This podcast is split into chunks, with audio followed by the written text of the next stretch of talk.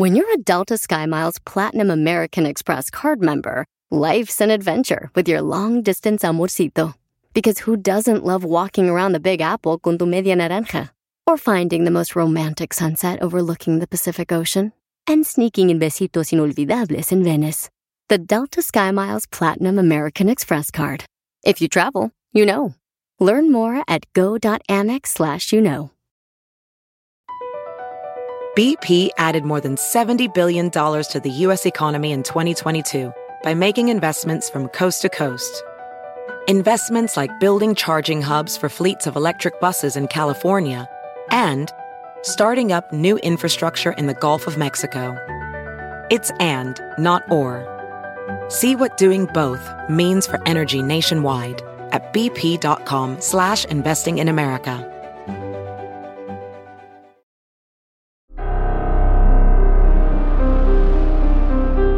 En Código Misterio encontrarás temas relacionados con energías, cuarzos, sanaciones, meditación, ovnis, fantasmas, pirámides, misterios inexplicables, culturas antiguas y continentes desaparecidos. Pero también nos remontaremos al conocimiento de nuestros ancestros para vivir una vida más sencilla pero plena. Bienvenidos.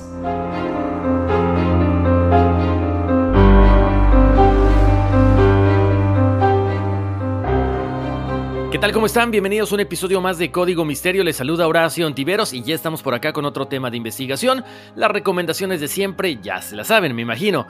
Que acompañen la narración, la investigación del episodio de esta semana con las fotografías, con las ilustraciones que están en Código Misterio en Facebook y en Instagram. Por supuesto también de que pasen la voz de que estamos en todas las plataformas de audio, Apple Podcast, Google Podcast, Spotify Gracias a la recomendación de ustedes estamos creciendo, cada vez nos escuchan más en diferentes partes del mundo. Me ha sorprendido gratamente que tenemos muchísima audiencia. Yo sé que escuchan mucho por el idioma, pues en todo lo que es América, pero también han llegado grandes números, o sea, muchas descargas por allá, por Asia, por Europa, en lugares donde normalmente no se habla mucho español. Así que gracias por su preferencia, gracias por divertirse con los memes, gracias por todas eh, sus sugerencias por todas sus historias, por todas las cosas que siempre me ponen en redes sociales. Gracias, gracias, gracias. Esto ya saben que se hace con todo el amor, no solamente Código Misterio, sino que también las plataformas de bienestar de All for NES o Todos por el NES. Ahí ya saben que encuentran pues eh, recomendaciones, encuentran también entrevistas con iconos latinos del deporte, la música, corporativos también, así que si ustedes quieren aprender un poquito más acerca de todas estas cosas que vivimos a diario, como el bienestar, como la ansiedad, cómo evitar el estrés, o simple y sencillamente copiar algunos modelos de lo que están haciendo las grandes empresas llevándolas a nuestros negocios, por muy pequeños o muy grandes que sean, siempre hay algo que aprender y estas personalidades siempre aportan algo, bueno, pues a la vida cotidiana de todos nosotros, ¿no? Ahora sí, después de todo este choro mareador, ¿Qué creen? Hoy vamos a platicar de un tema en lo personal. A mí ya saben que no me gusta mucho hablar de asesinos en serie, de cosas sangrientas, eh, porque bueno, esas vibras a mí no me gusta traerlas. Pero vamos a hablar acerca de una de las grandes batallas que, bueno, pues se han dado precisamente en la historia de la humanidad. Y vamos a hablar acerca de la Primera Guerra Mundial, pero desde el punto de vista paranormal. No solamente estaremos hablando de fantasmas, de apariciones divinas aparentemente que protegieron a los aliados contra, bueno, pues eh, contra los invasores desde Alemania. Es interesante lo que vamos a platicar y por supuesto también no podíamos dejar a un lado los famosos ovnis. Y además un personaje muy importante porque es uno de los grandes aviadores del ejército alemán, pero que no solamente es famoso por derribar muchísimos combatientes, sino también porque aparentemente podría ser el primer piloto en derribar un ovni. Tan, tan, tan, así como lo escuchan. Así que gracias por acompañarme, gracias por estar aquí conmigo en un nuevo episodio de Código Misterio. Bienvenidos, estamos arrancando Código Misterio. Les cuento que la Primera Guerra Mundial fue una contienda muy sangrienta que mantuvo a Europa en el caos desde 1914 hasta 1918. Muchísimas vidas perdidas, muchísimas ciudades devastadas, muchos soldados, muchos civiles informaron sobre fenómenos paranormales que muchos historiadores, que muchos expertos han tratado de explicar con el paso del tiempo y después de un siglo no hay explicación lógica. Por supuesto, aparte de los fenómenos paranormales, los ovnis también tuvieron una gran presencia en los campos de batalla. Hay muchos relatos de soldados, de civiles, que tuvieron contacto con platillos voladores, de hecho, el primer piloto que se dice derribó a uno de estos artefactos fue el piloto alemán Manfred Albrecht Richthofen, más conocido como el Barón Rojo. Él fue un piloto militar alemán muy famoso en Alemania que se dice podría haber derribado aproximadamente 80 aviones enemigos durante la Primera Guerra Mundial. Él finalmente fue derribado el 21 de abril de 1918 en Francia. Pero como les decía, bueno, el investigador y ufólogo Nigel Watson consiguió la confesión del compañero del varón rojo, Peter Whiterick, quien supuestamente fue testigo de esta batalla en el cielo. Como les decía, Nigel Watson en su libro titulado OVNIs de la Primera Guerra Mundial, explica que White esperó para explicar lo sucedido hasta que tuvo 105 años de edad, o sea, 80 años después entre la batalla del Barón Rojo y este objeto volador no identificado que tuvo lugar en Bélgica en 1917. El varón rojo y su compañero dicen que se encontraban en una misión durante la madrugada cuando apareció lo que ellos describieron como un platillo de color plata que estaba al revés. Además estaba cubierto de luces intermitentes de color anaranjado. Sin duda, estaban conscientes de que eso se trataba de una aeronave pero muy extraña. El varón rojo se fue acercando poco a poco al objeto hasta tenerlo a tiro y en ese momento no dudó en derribar la extraña máquina. Su compañero dice que estaban aterrorizados porque nunca habían visto algo así. El varón inmediatamente abrió fuego desde el triplano, o sea, desde el avión, y lo bajó inmediatamente y cayó como una roca. Rompió las ramas de los árboles y se estrelló en el bosque. Rick afirma que había dos pilotos en el interior del ovni y después de que este misterioso objeto se estrellara en el bosque, vio cómo los tripulantes consiguieron huir hacia adentro, hacia la parte más espesa de este bosque. Él comenta también que en un principio, bueno, pensaba que quizá pudiera tratarse de un avión secreto de los Estados Unidos, pero conforme pasó el tiempo, bueno, él se dio cuenta que gracias a los informes de ovnis que se hacían cada vez más famosos, estaba convencido de que lo que habían derribado en esa noche eran visitantes de otros planetas. Él dice, no tengo dudas de que el varón derribó algún tipo de nave espacial de otro planeta y esos pequeños individuos que corrieron hacia el bosque eran seres extraterrestres de algún tipo. Así lo comentó Whiterick. Ahora, ya nos queda la duda como siempre. Si este fue un caso verdadero, ¿quién se quedó con ese ovni? Una, ¿lo recuperaron los aliados? ¿Lo recuperarían los alemanes? ¿Quién se quedó con los restos de la nave? Ahora, esto no fue todo lo que pasó. Les cuento también que otra de las cosas que una mujer confirmó sucedió en Inglaterra también durante esta época y Estaríamos hablando de la señora Agatha. Ella dice que recuerda un misterioso incidente protagonizado por su madre, Agnes Whiteland, una mañana entre los años 1914 y 1918, y ella, al igual que su madre, dice que de pronto se asomaron a una ventana de la casa en el segundo piso. Eran como las 12 del día en ese momento ella pudo observar por encima del nivel de la casa, a una altura de aproximadamente 9 metros, a 8 o 12 hombres que parecían estar en una plataforma redonda con una barandilla alrededor. Estaban a 90 metros de distancia y la testigo pudo apreciar cómo los hombres se sujetaban con firmeza a la barra que estaba alrededor del objeto volador. todo alrededor de su periferia. Ella comenta que podía verlos claramente. Vestían uniformes azules y pequeños sombreros redondos, no muy diferentes a los sombreros de los marineros.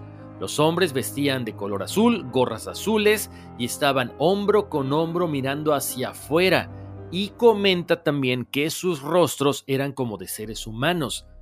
Por otra parte, el investigador Gordon Creighton dice, ella no oyó ningún sonido de la máquina que surgió de los pantanos cercanos.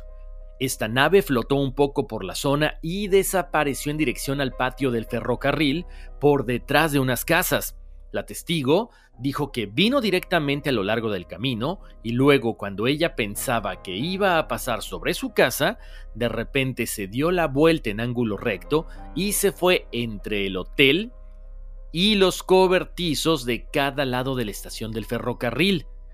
Volaba entonces a una altura superior a los 7 metros y medio y afirmó que el número de hombres no lo recuerda muy bien, pero que sí variaba entre 8 y 12 y que pudiera estar más segura de que eran alrededor de 12 porque estaban parados alrededor de esta plataforma circular, sujetados firmemente a la barandilla. Otra de las cosas que ella recuerda es que el objeto tenía dos barras como de bronce que lo cercaba, una de las cuales estaba más abajo a la altura de las rodillas de las personas. Este raro artefacto podría tener entre 3.5 metros de diámetro y un grosor de alrededor de 30 centímetros. La señora Agnes Whiteland también aseguraba que esa plataforma voladora le recordaba mucho a las balsas que utilizan precisamente los marineros en el mar. La testigo también comentó que el objeto no tenía ningún motor o fuente propulsora visible Tampoco tenía cables que la sujetaran a ninguna otra embarcación, por lo que ahí está descartado que este objeto fuera una plataforma que estuviera sujetada a un globo o a un dirigible militar. Esta observación duró más de 5 minutos, las plataformas y sus extraños visitantes desaparecieron en la lejanía. La velocidad estimada de este objeto era como de 30 kilómetros por hora. El investigador Charles Groove preguntó al experto aeronáutico Charles Gibbs Smith del Museo Victoria and Albert si era posible que el artefacto observado por la testigo pudiera haber sido una plataforma o cabina de observación colgada de un Zeppelin alemán. Este estudioso dijo que estos dispositivos eran muy pequeños y que normalmente portaban a un solo hombre, y además el ruido del dirigible podría haber sido escuchado perfectamente por la testigo. Es más, si quieren checar las fotografías, ya están ahí en Código Misterio en Facebook e Instagram para que se den una idea. Por su parte, el investigador británico John Hanson entrevistó a los parientes, bueno, pues ya en fechas mucho más recientes, y le indicaron que la plataforma voladora fue vista dirigirse hacia un campamento militar próximo a la estación de trenes en los pantanos locales. Según el historiador australiano Brett Holman, experto en aeronáutica de finales del siglo XIX, dijo, Conozco el incidente, pero no tengo ninguna explicación para él. Definitivamente no era una cabina de observación colgada de un Zeppelin, porque no encaja en absoluto esta descripción. Ninguna otra tecnología contemporánea puede explicar esto.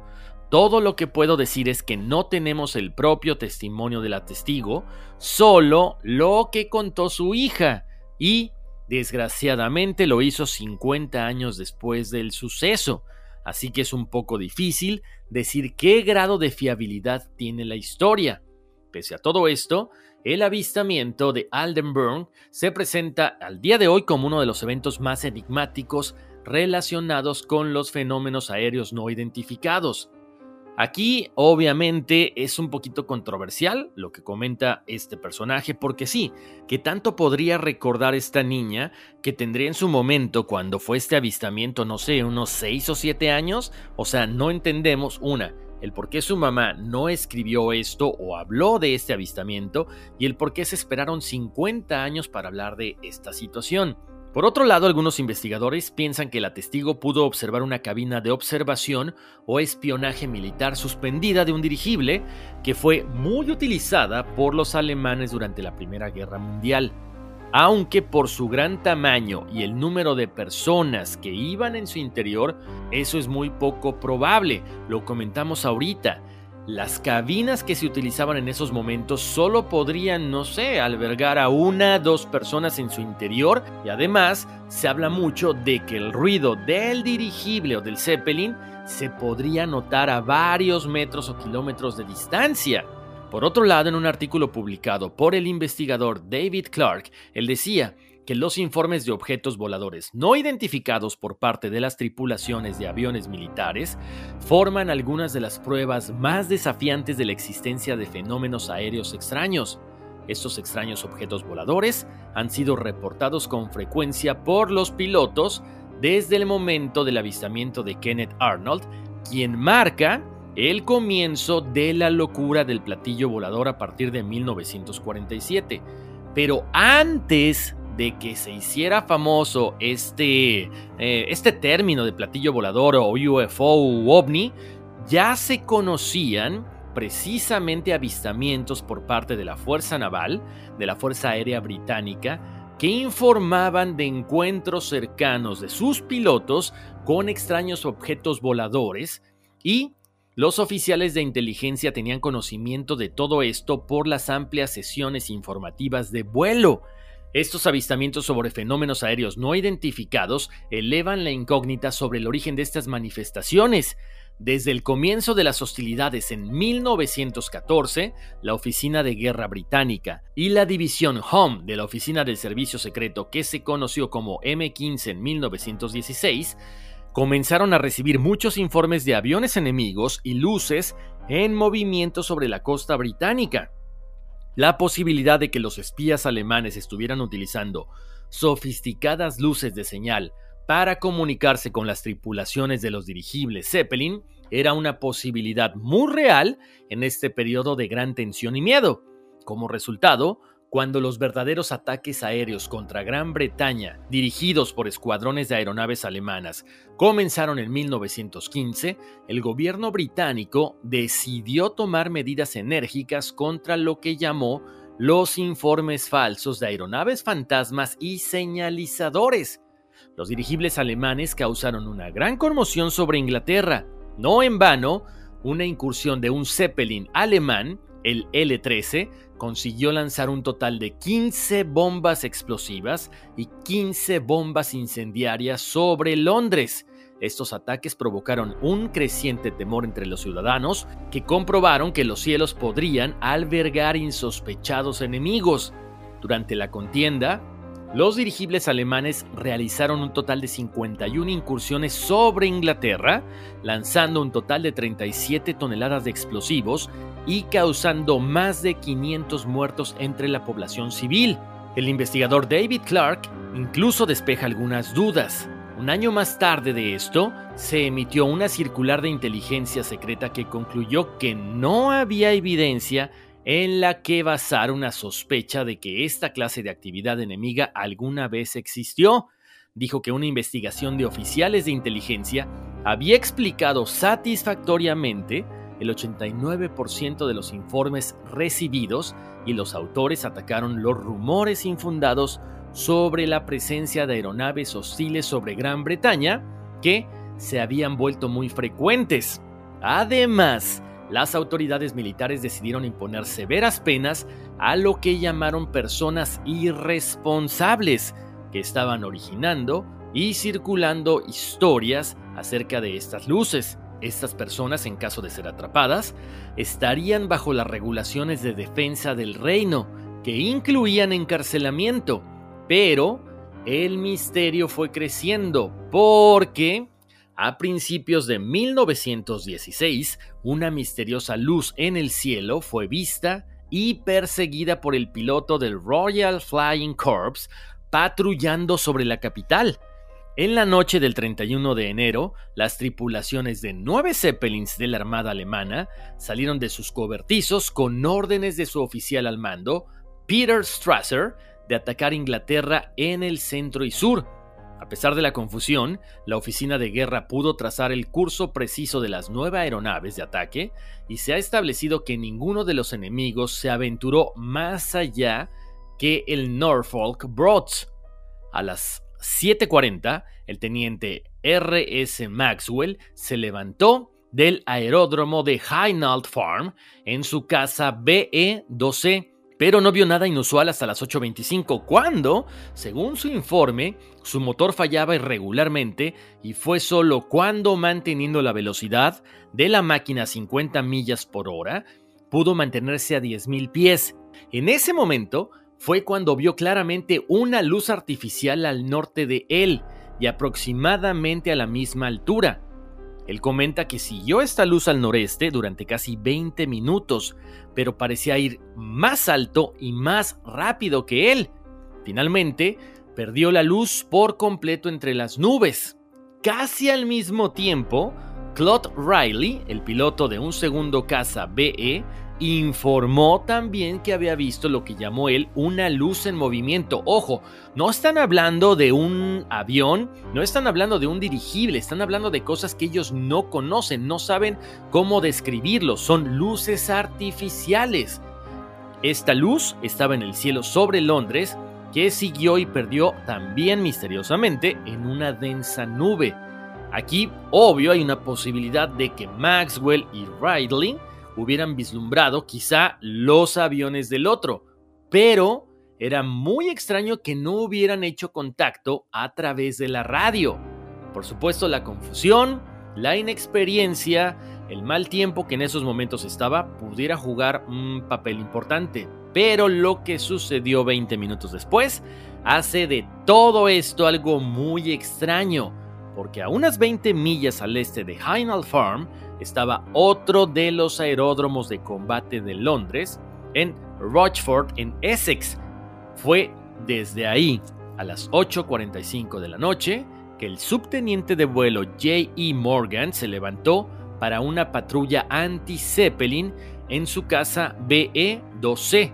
Morgan, en un informe oficial, dijo que cuando alcanzó los 5.000 pies, vio un poco por encima de su propia altitud y ligeramente por delante a su derecha, a unos 100 pies de distancia de su avión, encontró algo que le llamó la atención. ¡Tan, tan, tan! Él veía una fila de lo que parecían ser ventanas iluminadas que simulaban como un vagón de ferrocarril con las persianas bajadas. El piloto aseguró que aquella aeronave fantasma era idéntica a un vagón de tren. Él creyó que había volado directamente al camino de un Zeppelin hostil que preparaba un ataque contra Londres. En ese momento Morgan sacó su pistola, apuntó y disparó varias veces en dirección de este vagón de ferrocarril. Inmediatamente las luces se elevaron rápidamente y desaparecieron. De hecho, esto fue tan súbito, tan rápido, que hasta Morgan creyó que su propio avión se había precipitado al vacío. En ese momento Morgan estaba completamente perdido, no sabía su rumbo. Después de unos momentos para controlar su avión, se vio obligado a hacer un aterrizaje forzoso en las marismas de Thames Haven. Los historiadores han utilizado la frase dirigible fantasma para describir este fenómeno inexplicable. En años posteriores se siguieron viendo estos famosos aviones fantasma, platillos voladores, naves que parecían ser como un vagón de tren. ¿Qué les parece hasta el momento este tema de misterios de la Primera Guerra Mundial? Tenemos que ir a una breve pausa comercial, pero regresando seguiremos platicando acerca de estos misterios de la Primera Guerra Mundial, ovnis, fantasmas, fenómenos paranormales. Los invito como siempre a que mientras nos vamos a la pausa me escriban a contacto arroba códigomisterio.com. Si quieren mandarme su fecha de nacimiento, el mes póngamelo con letra porque si no me confundo. Y luego el año, día, mes, año, nombre completo, para que yo les dé su numerología y su horóscopo azteca. Si tienen alguna sugerencia, alguna cosa paranormal que les haya pasado que quieran que expliquemos acá, o simple y sencillamente que quieran compartirla con la familia de Código Misterio, escríbanla. Contacto arroba códigomisterio.com. Vamos a la pausa y regresamos.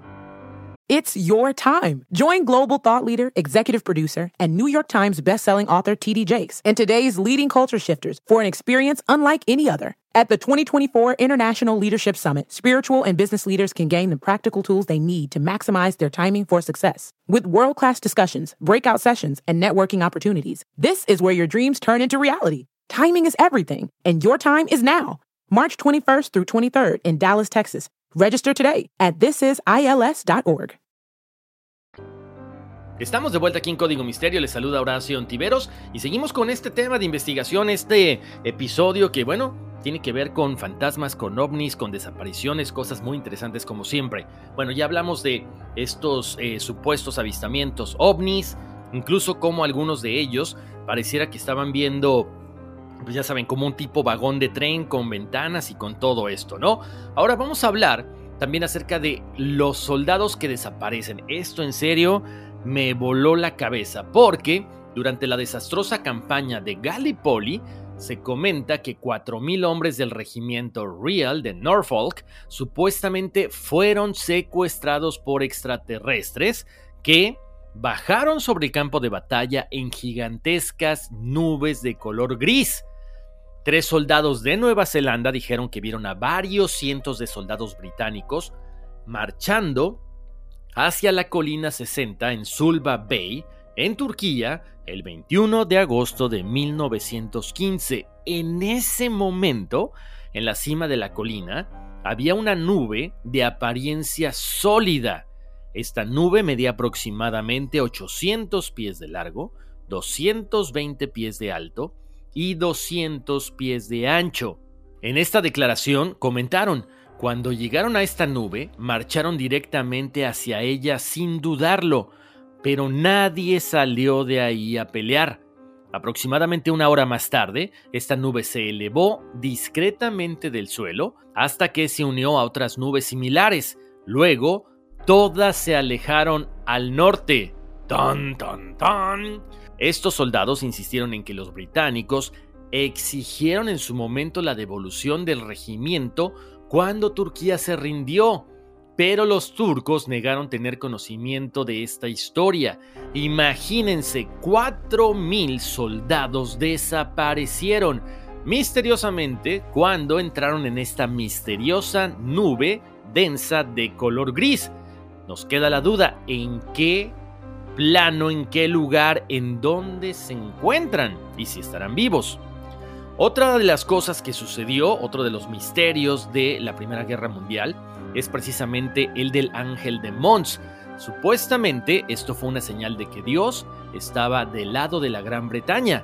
Los soldados británicos estaban huyendo en la batalla de Mons en 1914, cuando misteriosamente apareció una figura extraña y los defendió de las tropas alemanas para que pudieran escapar. A pesar de la gran retirada, Obviamente los británicos sí llegaron a perder a muchas personas, se habla de que eran un promedio de 1.600 personas las que fallecieron, pero no se compara con lo que pudiera haber pasado gracias a esta figura. En ese momento se dice que, bueno, se apareció una figura como San Jorge, San Miguel, otros dicen que eran multitudes de guerreros angelicales. Esta noticia del milagro se difundió rápidamente que incluso se publicó en el diario Evening Standard. Sin embargo, muchos entusiastas del fenómeno ovni creen que quizá esta figura de ángel que vio la gente eran los mismos extraterrestres que habían tomado una forma para que los soldados no se espantaran, sino que se sintieran familiarizados con esta cuestión de los ángeles y se sintieran protegidos. Por otro lado, el experto en ovnis, Kevin Goodman, dijo, el enigma ovni era desconocido durante el conflicto de la Primera Guerra Mundial, por lo que las tropas se relacionarían con un evento como este de la única manera que podían, pensando que tenían una señal de Dios. Curiosamente, en 1915, un oficial le dijo a la revista Paranormal Light que varios oficiales y hombres habían presenciado un fenómeno curioso en Mons, tomó la forma de una extraña nube interpuesta entre los alemanes y los británicos, dijo el oficial. Esta nube, dijo, tuvo el efecto de proteger a los británicos contra el enemigo. ¡Tan, tan, tan! A ver, hace ratito platicábamos de una nube, ahorita hablamos de otra nube. Entonces, ¿eran estas naves que estaban intercediendo entre los aliados y los alemanes? Bueno, seguramente que sí. Otra de las historias más famosas tiene que ver con la Virgen Inclinada. En enero de 1915, la iglesia de la ciudad francesa de Albert, la Basílica de Notre Dame de Breviers, fue bombardeada. Ahí la estatua dorada de la Virgen María que coronaba su campanario fue impactada. En lugar de estrellarse contra el suelo, se dice que se agarró con todas sus fuerzas, tambaleándose en el borde de la torre de la iglesia en una posición casi horizontal. Las tropas británicas en la ciudad, que estaba a solo unas pocas millas de las líneas del frente de Somme, rápidamente establecieron la superstición de que si la estatua caía, la guerra terminaría y ellos perderían. Por lo tanto, decidieron fijar a la Virgen inclinada con cables. Por azares del destino, los alemanes se enteraron de todo esto, así que durante los próximos tres años intentaron bombardear el campanario y derribar la estatua sin éxito. ¿Qué pasa después? En 1918 los alemanes capturan la ciudad, ocuparon la torre y fueron los británicos los que finalmente hicieron que esta virgen se estrellara contra el suelo. Misteriosamente, meses más tarde, la guerra había terminado y los aliados eran los vencedores. Posteriormente la iglesia fue reconstruida después de la guerra y se colocó una réplica de la estatua original de esta Virgen que ahora vigila la ciudad. Ahora, vamos a hablar de otro tema también. No sé si recuerden cuando hablábamos de los famosos Foo Fighters en otro episodio, que se hicieron muy famosos en la Segunda Guerra Mundial. Bueno, pues aquí también sucedió lo mismo, nada más que aquí se les llamaba Flaming Onions o cebollas flameantes o llameantes, como le quieran llamar. Aquí es muy curioso porque jugaron un papel muy similar a los Foo Fighters. Estas luces, estas esferas, aterrorizaban a los pilotos de combate, no sabían de dónde venían, qué hacían, pero se movían mucho más rápido que cualquier avión y además tomaban acciones evasivas. Incluso, el historiador de Cambridge, Dennis Winter, relató en su libro The First of the Few que estas famosas Flaming Onions eran bolas de color verde y brillantes que se retorcían como seres vivos y parecían perseguir a los aviones, dando vueltas de un lado a otro de manera pausada. Increíble, pero cierto. Este misterio sigue hasta nuestros días sin esclarecerse. Oigan, pues yo no sé qué les pareció el episodio, pero a mí me encantó. La verdad que cuando empecé a investigar el tema no me imaginé que hubiera tantos fenómenos paranormales. Pero bueno, nos damos cuenta de que hubo una intervención divina, por supuesto que sí, lo creemos, pero también hubo una intervención de seres de otros mundos que ayudaron a los aliados a ganar esta guerra. Bueno, como siempre, me encantaría saber su opinión. Ya saben que me pueden mandar sus correos electrónicos a contacto arroba.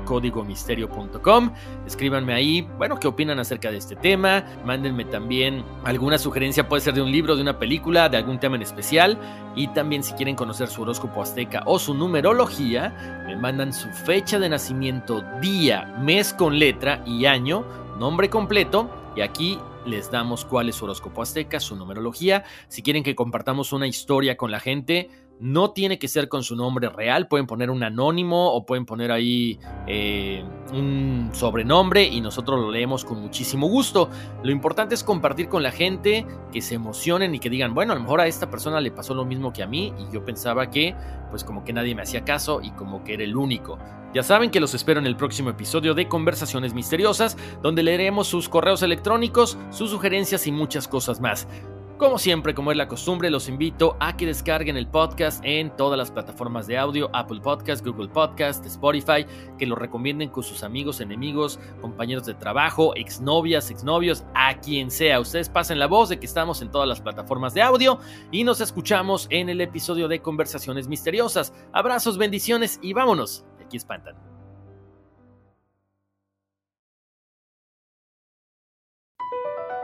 Across America, BP supports more than 275,000 jobs to keep energy flowing. Jobs like updating turbines at one of our Indiana wind farms and producing more oil and gas with fewer operational emissions in the Gulf of Mexico. It's and, not or. See what doing both means for energy nationwide at bp.com slash investing in America.